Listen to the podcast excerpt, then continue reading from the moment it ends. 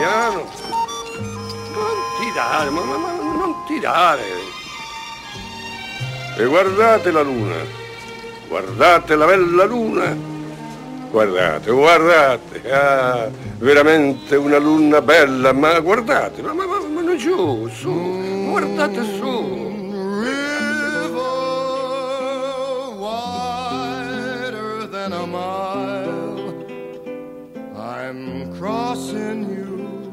Style someday.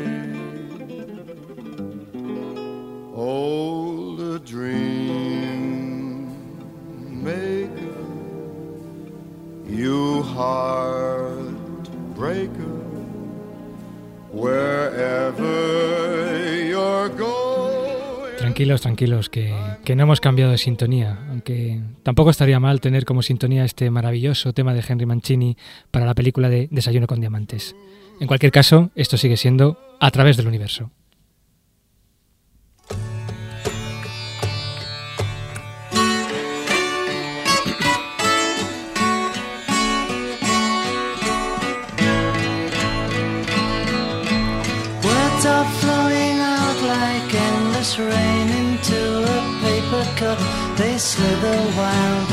As they slip away across the universe.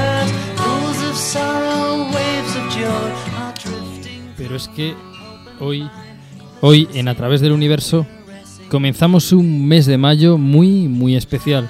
Un mes en el que vamos a romper la dinámica habitual del programa.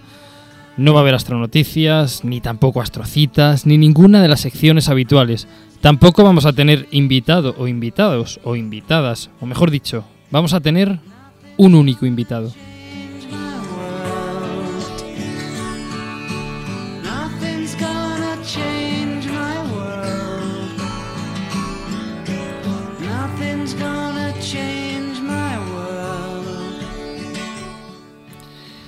Sí, porque tanto en el programa de hoy como en el del próximo martes vamos a centrarnos en total exclusividad en nuestro vecino astronómico más cercano, nuestra única y maravillosa Luna.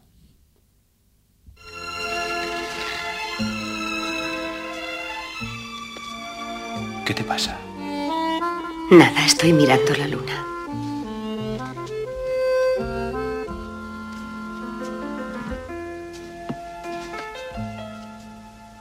Es maravillosa. Nunca había visto una luna como esa. Hace que parezcas un ángel.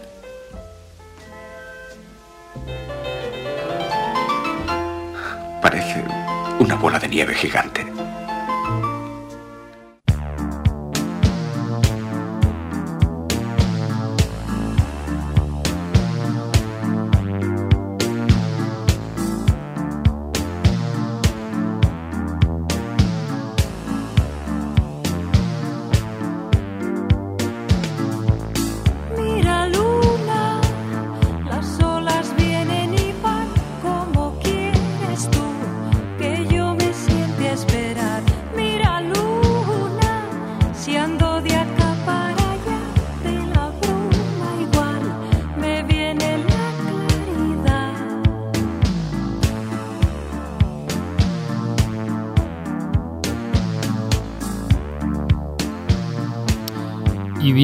Que la vamos a mirar a nuestra querida Luna, detenidamente y en todos sus aspectos, porque como es costumbre en A través del universo, no nos vamos a centrar solo en la parte científica, que lo haremos, sin duda, sino que también echaremos un vistazo a todo lo que tiene relación con nuestro querido satélite, historia, mitología, curiosidad, música.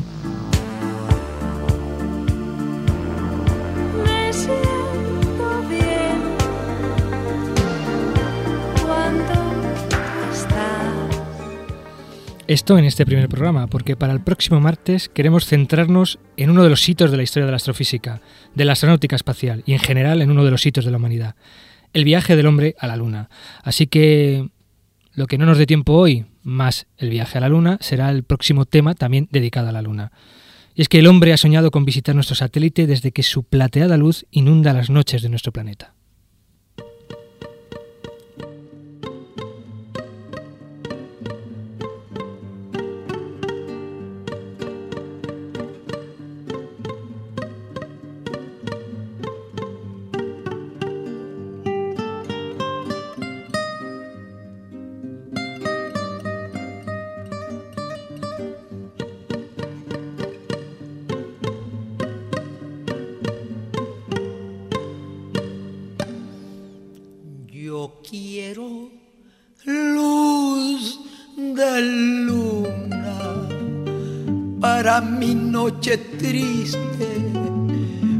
Para sentir divina la ilusión que me trajiste, para sentirte mía, mía tú como ninguna. Pues desde que te fuiste yo no he tenido luz de luna. Y es que la Luna es el segundo objeto más brillante después del Sol, seguido por Venus y por Júpiter. Una luz preciosa, pero que no le es propia. La Luna lo que hace es reflejar la luz del Sol, y de hecho no refleja mucho en comparación con otros objetos del Sistema Solar, ya que tiene un albedo o capacidad reflectora de solo un 12%, y de este 12% solo el 8% refleja en luz visible. Para comparar, pues la Tierra tiene un albedo, una capacidad reflectora invisible del 37% aproximadamente, aunque a nosotros esta luz que refleja la Luna nos basta.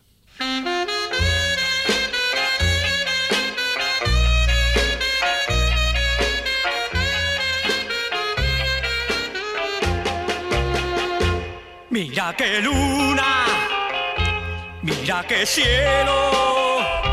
Estoy tan triste y sin ti morir quisiera. Enloquecido, quisiera hablarte para pedirte otra vez que me perdones. Y en la noche queda conmigo. Pues sí, pues sí, vamos a mirar la Luna, así que la primera pregunta que nos vamos a hacer es ¿cómo es la Luna? Pues la Luna tiene un diámetro medio de 3.476 kilómetros, poco menos de un tercio del radio terrestre, lo que viene a ser una superficie de 38 millones de kilómetros cuadrados. Tiene una masa 81 veces más pequeña que la de la Tierra. Esto puede parecer mucho, es decir, que es muy, muy pequeñita, pero comparada con otros planetas y satélites del Sistema Solar, no es nada aventurado decir que la Tierra y la Luna forman un sistema planetario doble. Así que quizás deberíamos empezar a considerar a nuestra querida Luna como algo mucho más que un satélite.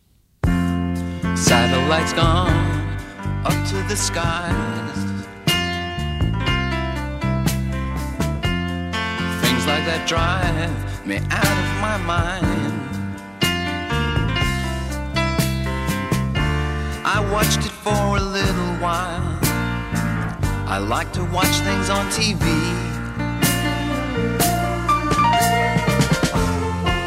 Satellite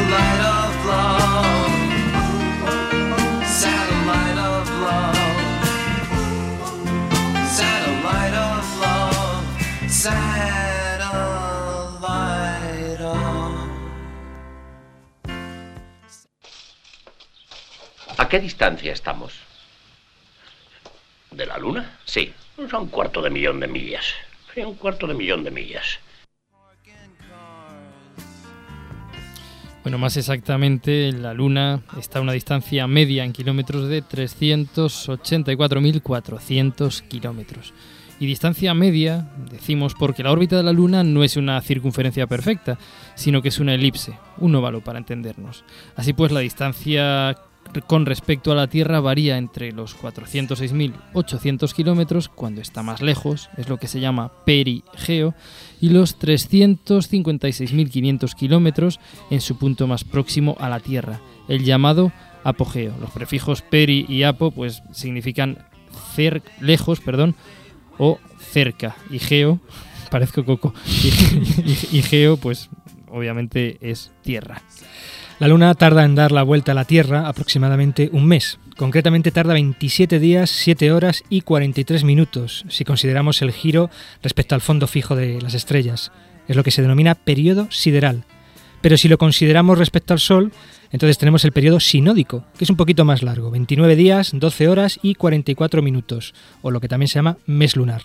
Y esto es debido a que en este lapso de tiempo, la Tierra, y con ella la Luna, pues se ha desplazado un poquito alrededor del Sol.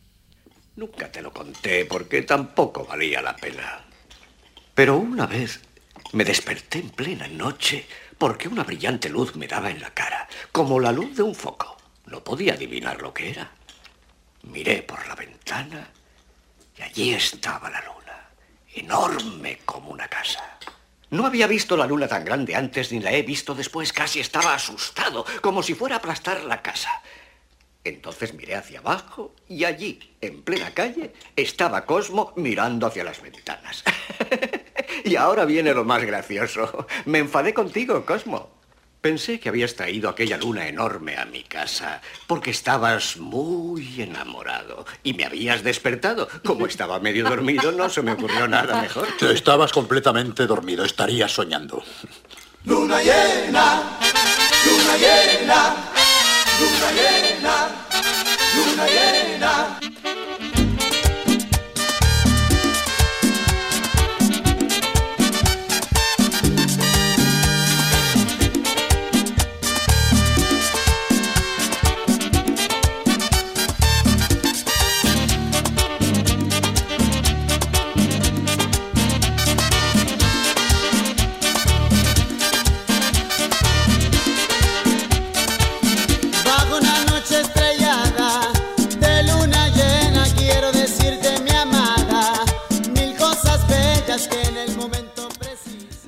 La luna tiene un tamaño aparente medio en el cielo de unos 30 minutos de arco.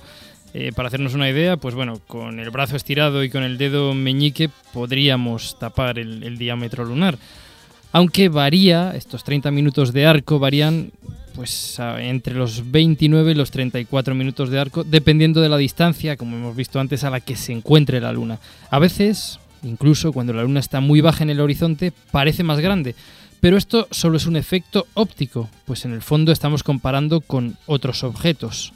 Mm, los astrónomos y los científicos no se ponen muy bien de acuerdo sobre la explicación de este fenómeno, de este efecto óptico, que a veces se explica con el llamado efecto Ponzo, es un efecto geométrico, o también utilizando la refracción de la luz. Al estar la luna más, ba- más baja, pues atraviesa más capa de atmósfera y esto puede hacer como una especie de efecto de lente. Pero ya os decimos desde el programa que los propios científicos no están completamente de acuerdo sobre este efecto, ya que si hacemos una fotografía, en la fotografía el tamaño aparente de la luna pues es el mismo que si la fotografiamos mucho más alta. Por lo tanto, pues misterios de la ciencia. Dependiendo de la posición que conformen la Tierra, el Sol y la Luna, esta se presentará en el cielo con un aspecto diferente, debido a que la luz del Sol la iluminará con una orientación distinta. Son las fases de la Luna. Cuando la luna está entre la Tierra y el Sol, no podemos verla. Es lo que se denomina luna nueva o también novilunio. Una semana más tarde, la luna ha dado un cuarto de vuelta y nos presenta media cara iluminada, ya que Tierra, Luna y Sol forman entre sí un ángulo recto. Estamos en cuarto creciente y solo vemos media luna en el cielo. Eh, en el hemisferio norte, esta luna, cuando está creciendo, tiene forma de D. Por eso se suele decir que en el hemisferio norte la luna miente, porque cuando tiene forma de D, de realmente está creciendo. Esto no pasa en el hemisferio sur. En el hemisferio sur no miente. En el norte somos unos mentirosos. Otra semana más y la luna ocupa una posición alineada con el sol y la tierra, ofreciéndonos toda la cara iluminada. Estaremos en lo que se llama plenilunio o luna llena. Y cuidadito, mucho cuidadito con la luna llena. ¿Y qué culpa tengo yo si esta noche la luna está llena? ¿Y qué culpa tengo yo si esta noche la luna está llena? ¿Y qué culpa la luna esta noche la luna está llena? que es ahí, la luna es embustera, la luna que no ha salido, la luna que está llena, la luna no ha venido. Una semana más tarde se produce el cuarto menguante. Transcurridas unas cuatro semanas estamos otra vez en novilunio. El tiempo transcurrido entre dos novilunios se llama mes lunar o mes sinódico y es de 29,53 días, solares medios. Las fases de la luna tienen mucha relación con el establecimiento del calendario y sus diferentes periodos como semana y mes. Las fases de la luna constituyen la base del calendario musulmán.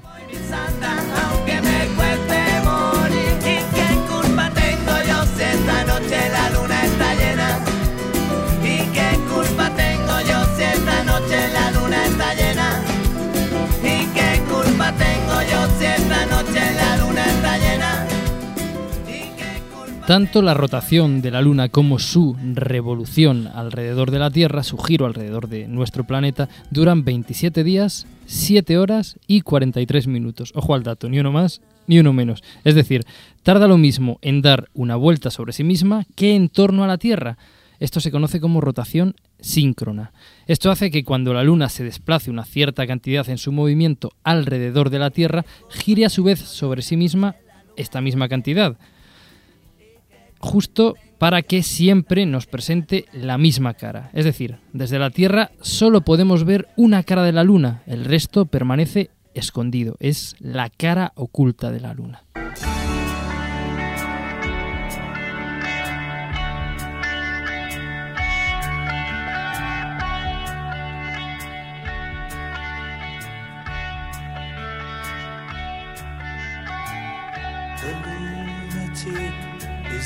The grass. The lunatic is on the grass. Remembering games and daisy chains and laughs. Got to keep the lunas on the path. The lunatic is in the hall. Esto no es magia, ni tan siquiera una extraña casualidad. Ocurre muchas veces entre un planeta y sus satélites, y es un efecto de la fuerza de la gravedad existente entre dos cuerpos no puntuales, que hace que ambos movimientos, el de traslación y el de rotación, se sincronicen. En octubre del año 1959, la sonda soviética Luna 3 fotografió por primera vez la cara oculta de la Luna.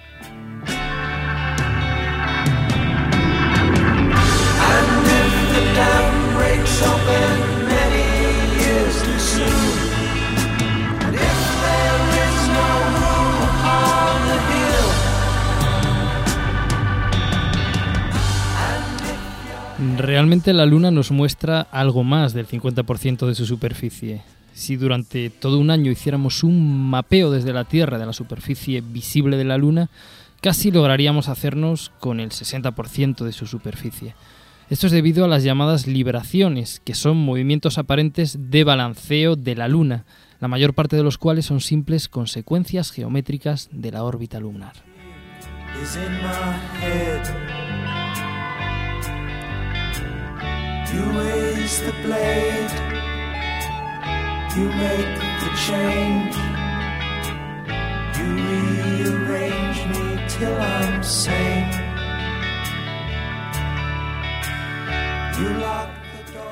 Y ya que estamos hablando de cosas ocultas, hay veces que durante unos instantes la luna se oculta por completo.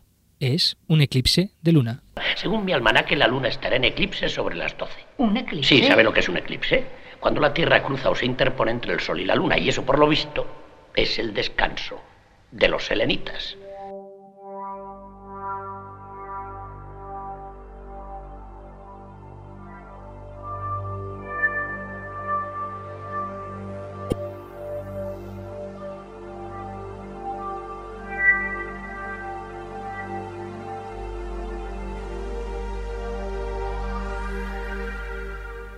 Al igual que en el caso del Sol existen los eclipses lunares. En este caso es la Tierra la que se interpone entre el Sol y la Luna. Es decir, lo que oscurece a la Luna durante un eclipse es nuestra propia sombra, la sombra de la Tierra. Los puede haber totales, cuando la Luna está completamente oculta por la sombra, o parciales, cuando solamente se oculta un trocito de esta.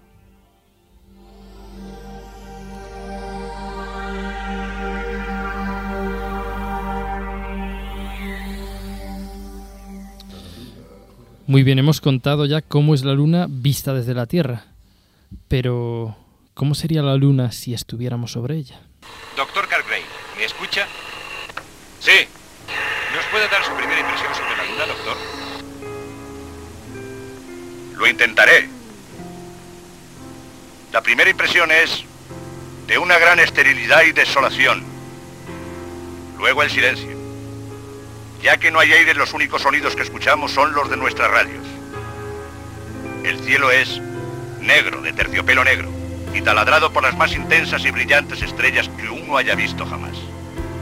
Colgando sobre las montañas a mucha distancia, puedo ver nuestro planeta Tierra, que es mucho más grande que la Luna.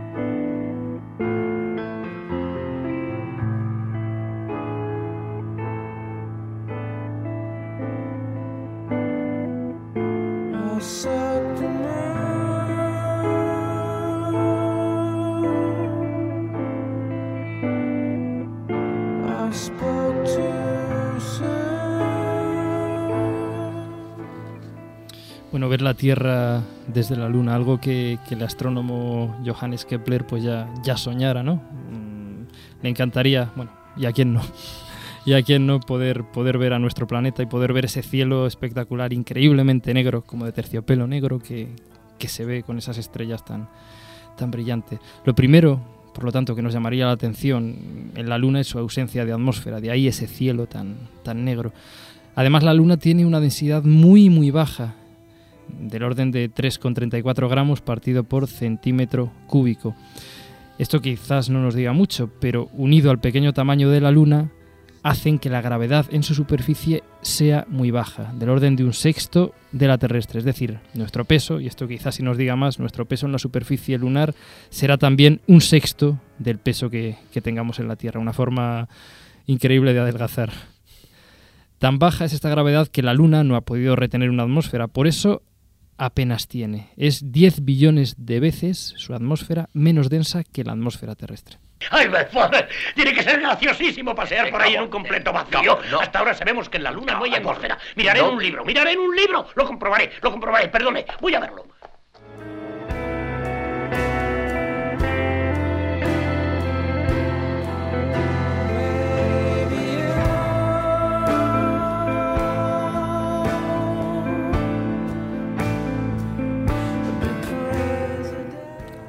La ausencia de atmósfera ha hecho que a lo largo de su historia la Luna haya recibido el impacto de multitud de asteroides, sobre todo en un periodo comprendido entre hace 4.600 y 3.800 millones de años. Estos impactos llenaron la superficie de la Luna de miles de cráteres circulares, con diámetros que van desde los pocos centímetros hasta centenares de kilómetros, como 260 kilómetros, y que de nuevo debido a la falta de atmósfera y por tanto de erosión, han permanecido sin degradarse lo más mínimo, iguales que desde su formación. Estos cráteres suelen estar bautizados con nombres de astrónomos como el cráter Copérnico, Ptolomeo, Aristarco, Newton. Curiosamente, el primer hombre que descubrió la geografía lunar, Galileo, aplicando su telescopio, solo tiene un cráter pequeño y poco importante. Pero no solo hay cráteres en la superficie de la Luna, también hay cadenas montañosas, valles estrechos y los llamados mares.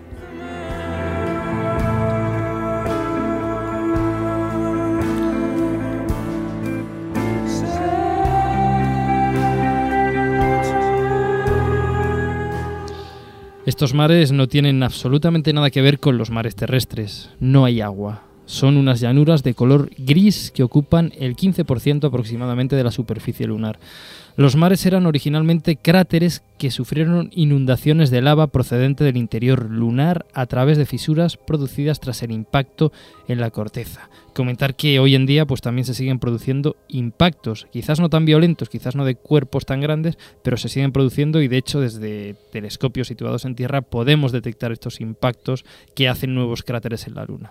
Los más importantes de los mares son el mar de la Serenidad, el mar de la Crisis o el mar de las Nubes, aunque yo creo que suenan mucho más bonitos en, en latín, Maris Tranquilitatis, Crisium, Imbrium.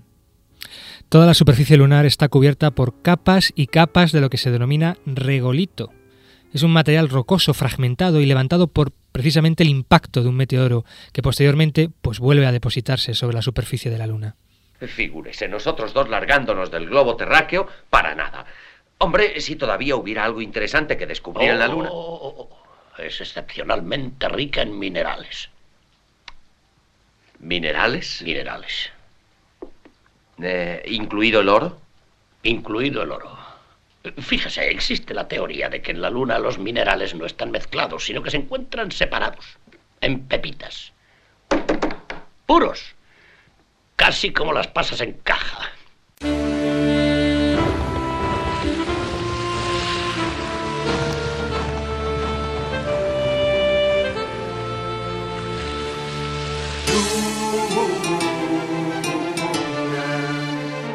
La puedes ver. Ve y cuéntale que casi hoy soy de piedra y si ella no regresa me moriré. Sí, me moriré. Luna, dile que yo también paso noche de, de pelo por ella. Y dile que hoy que se fue me duele perder la vida por ella. Luna, dile que yo también paso noche de, de pelo por ella. Y dile que hoy que se fue me duele perder la vida por ella. Pues no, desgraciadamente oro no hay, sino seguro que ya habría prospecciones mineralógicas en marcha sobre la superficie lunar. De hecho, a pesar de que se sabe que no hay oro, mm, hay muchas personas que ya han comprado su parcelita en la luna y esto es esto es verídico, tontería, como- verí- verídico y además es cierto. Entre ellos el, el actor Tom Cruise tiene un trocito de, de parcela lunar. En general, las muestras recogidas por las misiones lunares y los satélites que han cartografiado su superficie muestran una combinación de minerales comunes en la Tierra y con otros, una combinación de estos minerales terrestres con otros que no son comunes en nuestro planeta. Estos últimos son los llamados CREP. Crep- K-R-E-E-P, como un crepe, vamos. Crepitan. Sí, sí, son minerales con altas concentraciones de material radiactivo, como el uranio y el torio, y que se piensa pues que emanaron a la superficie desde el interior de la Luna tras una serie de fuertes impactos de meteoros. ¿no? También se han encontrado minerales con una alta concentración en titanio. En cualquier caso, la composición de minerales de la Luna aún es un tema abierto.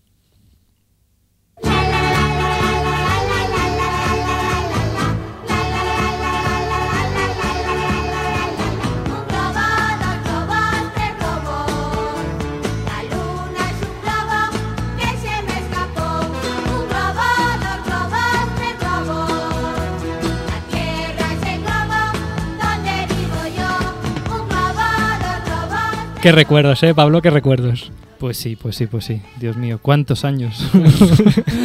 qué, qué- qué- qué bonita canción. Qué bonita, de verdad, ¿eh? Bueno, bueno, yo, yo estaba, ¡Hombre, yo, estaba esperando, yo estaba esperando este momento. Se le echaba de para- menos. Para sí, porque yo, yo cuando he oído esta canción es que ya, ya, ya, ya. ¿Se te han puesto los ya- pelos como? Ya tenía que. co- Como escarpia, como escarpia. Pero es que además, cuando has dicho lo de, lo- lo de los elementos químicos también. Porque a mí es que, cuando has dicho lo del torio, a mí me dan muchísimo miedo los torios. Sí, a mí, sobre todo los que tienen cuernos, me dan un me pánico. dan, me dan como coger al torio con los cuernos y es radiactivo.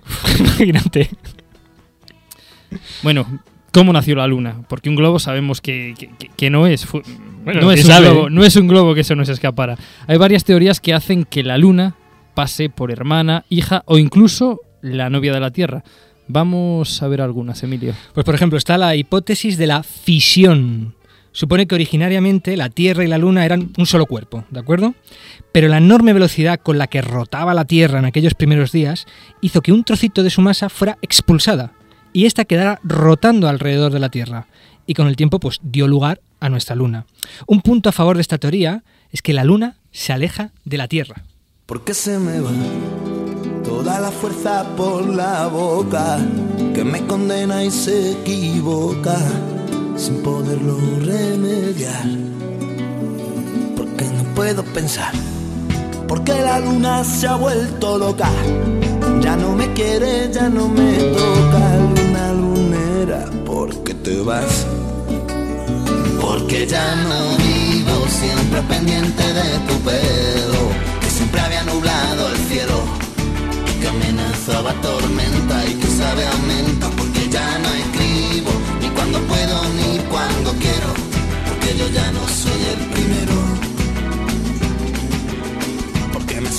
no. Bueno, bueno, pues sí, como oís, la Luna se nos va. Mediciones muy exactas han determinado que la Luna se aleja de la Tierra a una velocidad de unos 3 centímetros por año. En contra de esta teoría está el hecho de que para que la Tierra escupiera la Luna debería haber rotado a una velocidad tal que diera una vuelta en solo 3 horas. 3 horas, eso es Una velocidad grande. ¿eh? increíble. ¿Fue la Luna la hija de la Tierra? Otra teoría es que la Luna era un astro independiente que iba por ahí a la buena de Dios, orbitando en torno al Sol, cuando el sistema solar pues se estaba formando. En un momento dado, la Luna se aproxima lo suficientemente a la Tierra como para quedar atrapado por esta, como si fueran novios, vamos. Sin embargo, estudios de las muestras lunares indican que la Tierra y la Luna surgieron del mismo material. Y esto nos lleva a otra teoría, la que supone que la Tierra y la Luna son hermanas, es decir, que se formaron del mismo material y en la misma zona del sistema solar. La datación de la edad de las rocas lunares, mm, pues las datan entre 4.500 4.600 millones de años, similar a la edad de la Tierra. Pero esta tampoco es la teoría más aceptada actualmente sobre el origen de nuestro satélite. Pues no, porque la hipótesis que más parece que están de acuerdo todos los científicos es la del megaimpacto, Sí, sí, mega impacto, que supone que nuestro satélite se formó tras la colisión contra la Tierra de un cuerpo de aproximadamente un séptimo del tamaño de nuestro planeta. Un tremendo impacto.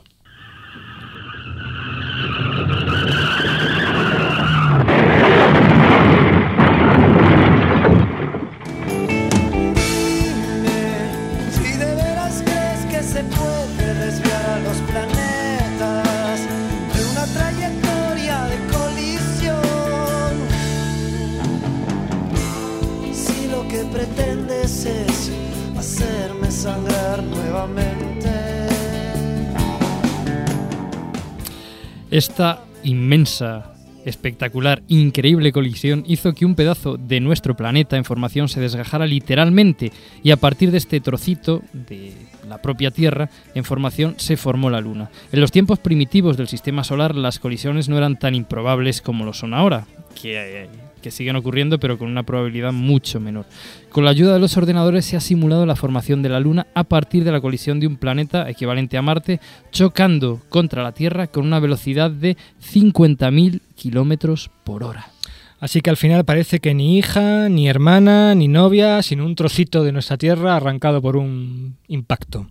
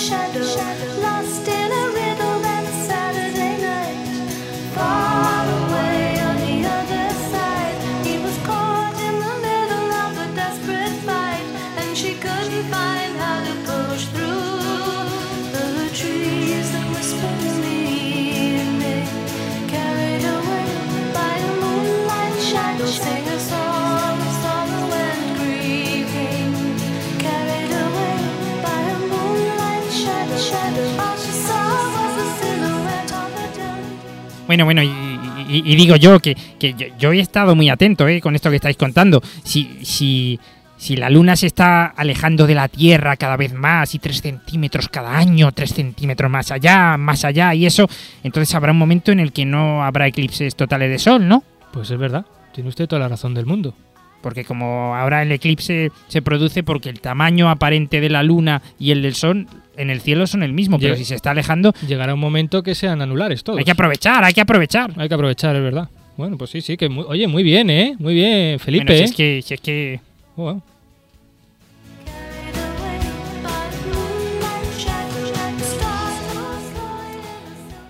Bueno, vamos a seguir ahora con un poquitito de historia, y es que desde el comienzo de la civilización humana la Luna ha despertado el interés, la curiosidad y la fascinación de todas las culturas.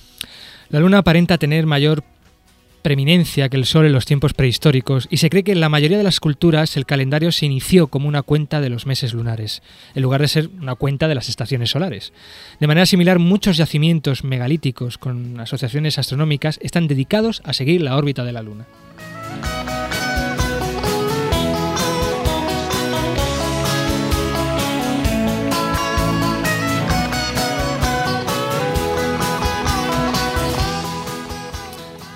Hace más de 4.000 años, los movimientos de la Luna eran meticulosamente medidos por los sacerdotes sumerios a través de enormes torres de ladrillo de barro, los llamados zigurats. Diseñaron exactos calendarios lunares y podían predecir los eclipses lunares. Eso sí consideraban, eso sí, perdón, consideraban que un eclipse era el ataque de un demonio con el dios de la luna que momentáneamente lo dejaba cielo, ciego.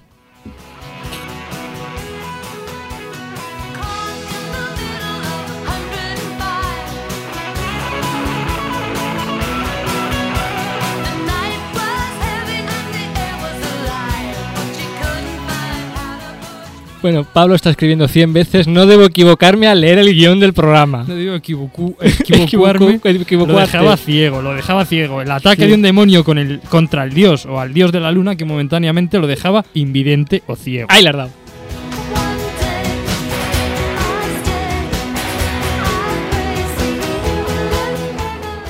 Bueno, otro acercamiento científico a la Luna fue realizado por Aristarco de Samos en torno al 300 a.C. Aristarco ya defendía mucho antes de la revolución copernicana que la Luna giraba en torno a la Tierra y ambas en torno al Sol.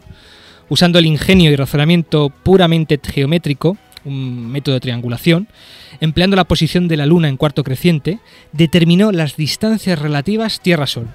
No dio ni una, se equivocó en todo el pobre. Pero es que es muy difícil, muy difícil incluso hoy en día hacer exactamente eh, las medidas en esa posición de, de la Luna. Esas medidas, bueno, yo repetí hace tiempo esa medida mm, alineando con unos alfileritos y tal, uno mide el ángulo y lo que sí que realmente uno llega a demostrar es que la luna pues pues está bastante lejos. que fue lo que Aristarco demostró. Bien, pero como en muchas otras cosas, el verdadero estudio científico de la luna comienza con el de siempre, Lo- no con los chinos, comienza con Galileo Galilei. En el borde luminoso también aparecen partículas luminosas, una seguida de otra, cada vez más grandes, hasta confluir con la parte iluminada. ¿Cómo te explicas esos puntos luminosos, amigo mío? No puede ser cierto. Pero lo es. Son montañas, Sagredo. ¿En la luna? Sí, montañas gigantescas. Los puntos de luz son las cimas que captan los rayos del sol y los valles siguen en la oscuridad. Si vuelves a mirar, verás la luz del sol descendiendo desde las cimas hasta los valles. Pero, pero eso contradice la astronomía que se ha enseñado durante los últimos dos mil años. Sí. Lo que ves ahora no lo había visto hombre alguno, excepto yo mismo.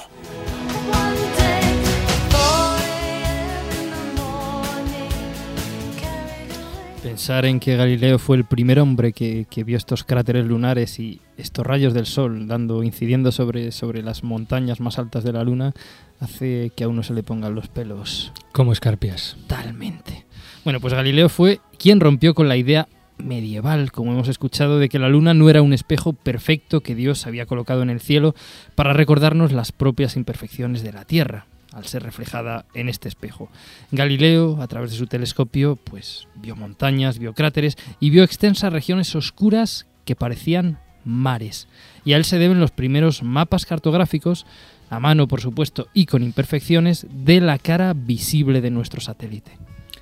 Años después, Evelius, un astrónomo polaco de vista prodigiosa, eh, publicó en el año 1647 el primer Atlas lunar, donde dio nombre pues, a la mayoría de los accidentes geográficos y características de la superficie del lunar. Aunque los nombres que hoy barajamos, los nombres actuales, se deben a Gian Battista Riccioli, un sacerdote judío de Bolonia. Riccioli, ese es el, el de las pastillas, ricolas, de las...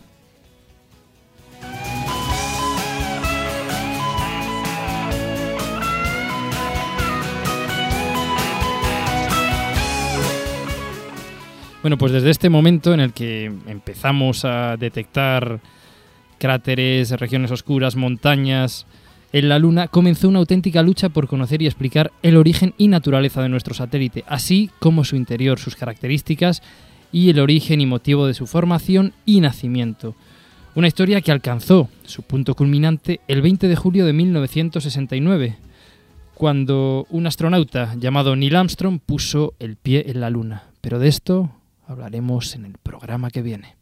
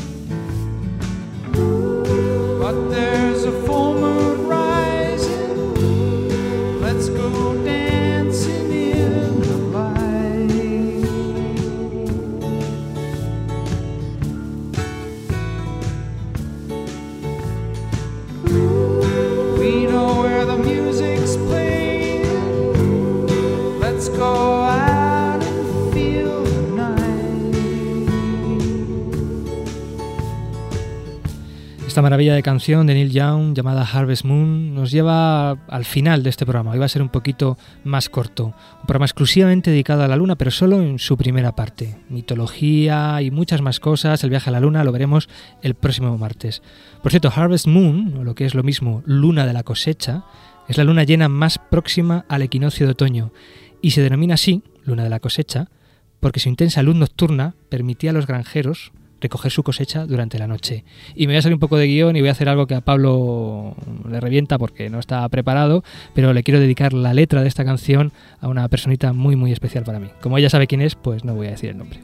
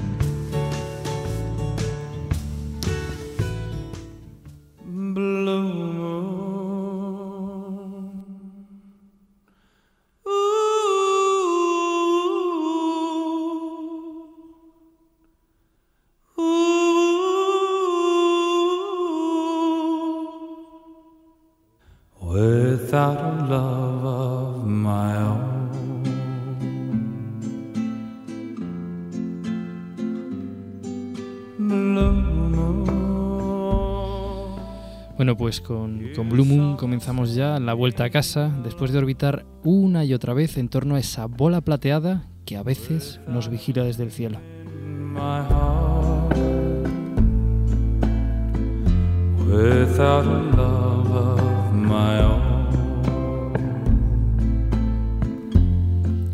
Ciencia, historia, mitología, literatura, superstición, mucha música, sobre todo dedicada única y exclusivamente en este programa y en el que viene a nuestro satélite. ¿O somos nosotros su satélite? Al fin y al cabo todo es una cuestión de perspectiva.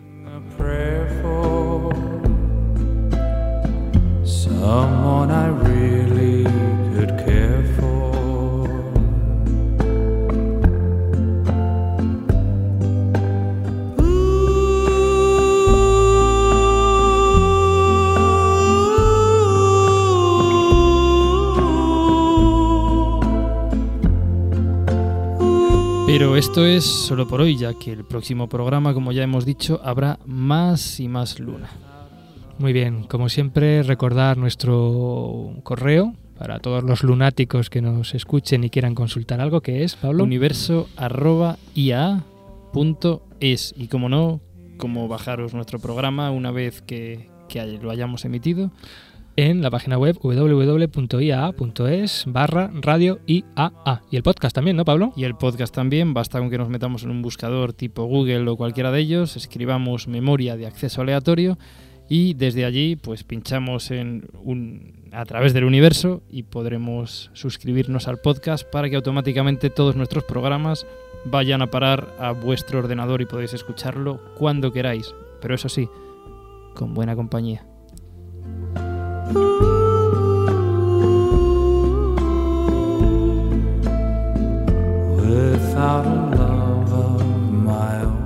Quiero mi sección.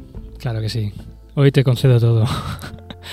bueno, lunáticos oyentes, un besazo muy fuerte. Esto ha sido solo la primera parte y como siempre os esperamos en el próximo programa de A través del universo.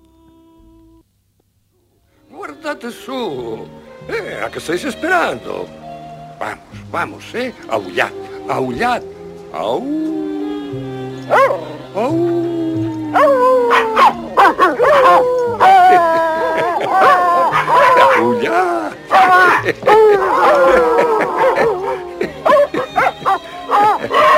Guarda, guarda la luna. Bravi, bravi.